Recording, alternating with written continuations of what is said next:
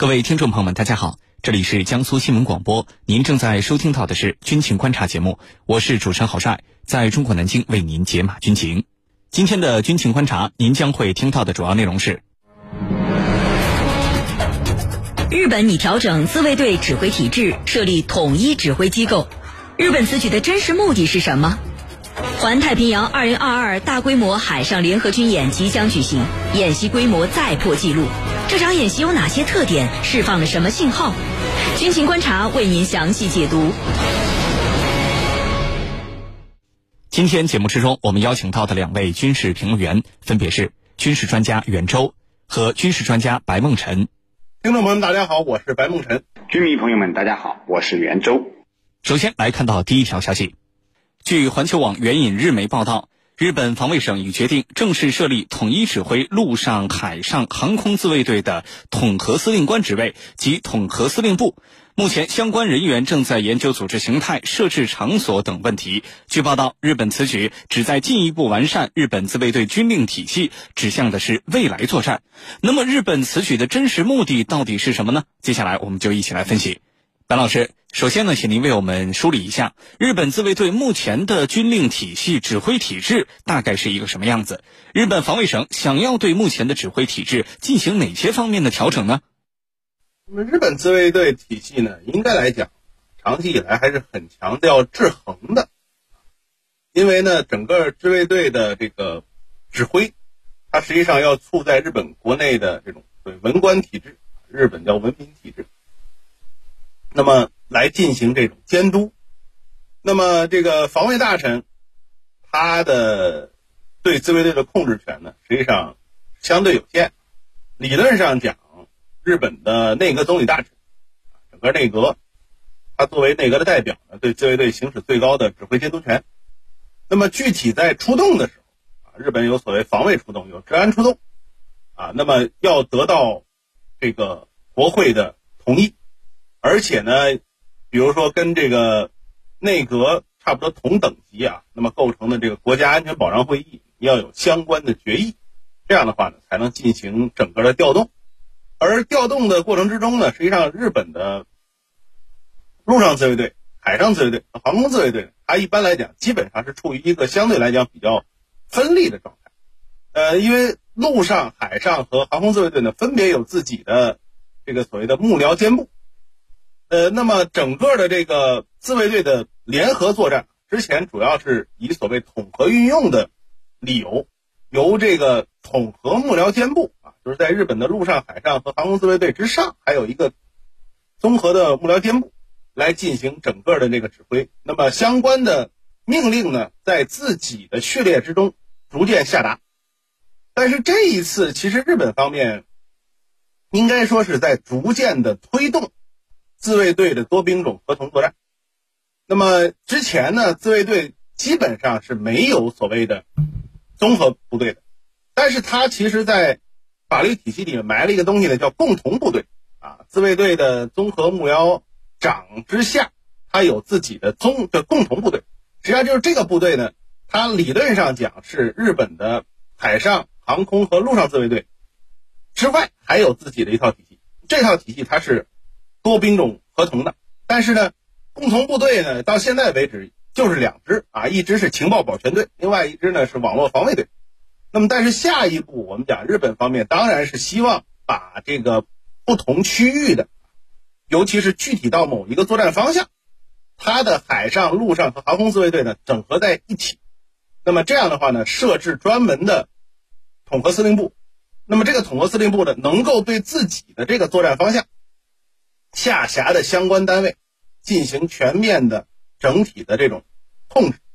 那么当然可能向上呢，就会向这个，比如说综合幕僚部，那么甚至是更高级别的，比如防卫大臣去直接负责。那么这个体制实际上啊，在日本国内很多人分析呢，就跟二战期间旧日本军的体制逐渐的接近。那么其实并不特别符合日本的这个专守防卫，包括他的所谓的文官体制。是有一定影响，因为这个统合司令部的相关的自卫队的将领，那么他本身在这个区域的控制力是很强的。同时具备相当强大的军事力量，而且我们说使用这些军事力量的过程中，他将获得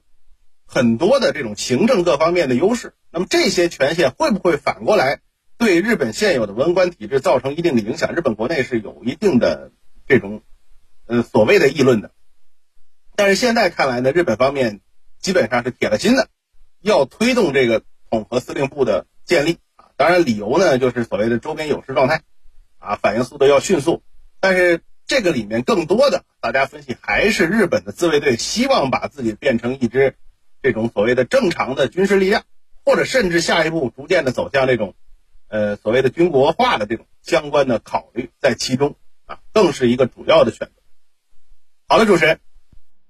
好，谢谢白老师。想要改变一支武装力量的指挥体制，这不是设一个机构或者是一个职位就能够解决的，而是一件牵一发而动全身的大事儿。那么，日本这么做其真实目的到底是什么呢？请袁教授为我们分析一下。好的，武装力量的指挥体制改革啊，的确是牵一发而动全身的大事。它对军队的组织指挥体制将产生重大的影响。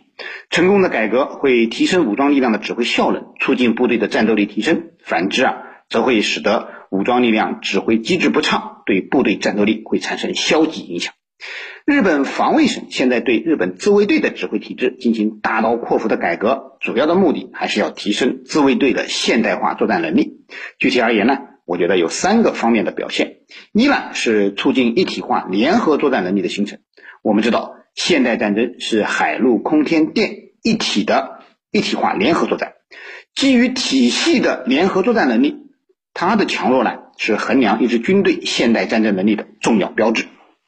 而要形成部队的联合作战能力，就必须建设一个联合作战指挥机构，这样才能使各种不同作战域的作战力量形成适时联动的一体化作战能力。目前呢，各主要军事大国啊都已经通过军队指挥体制改革，构建了一个一体化的联合作战指挥机构。日本自卫队哎还没有完成这一改革，陆自、海自和空自都还是各自为政。缺少一个统一的联合指挥机构来实施联合作战指挥。日本现在在自卫队设立统合司令部和统合司令官，就开启了联合作战指挥机构的改革，正式建立了可以实施一体化联合作战指挥的最高联合作战指挥机构。第二呢是理顺指挥关系，促进指挥效率。日本自卫队原来的指挥机构啊，实质仍然是一个政令于。军令集于一体的传统指挥体制，现在建立了统合司令部，相当于有专门的军令部门，主要负责对各自卫队的部队实施军事上的指挥，而陆自、海自、空自则主要负责各部队的建设，形成了军令与政令分离的新的指挥体系。这样的改革呢，是符合现代军事指挥体制发展潮流的，提高了军事指挥的效率。第三呢，是强化和美军的融合，更加便于和美军进行军事合作和协同。实际上，日本自卫队的这个指挥体制改革，在很大程度上参考了美军的指挥体制。所谓统合司令部，更像美军的参谋长联席会议；统合司令官其实就相当于美军的参联会主席。而且啊，日本现在也和美军一样，首相和防长可以通过统合司令部直接指挥陆海空自的兵力。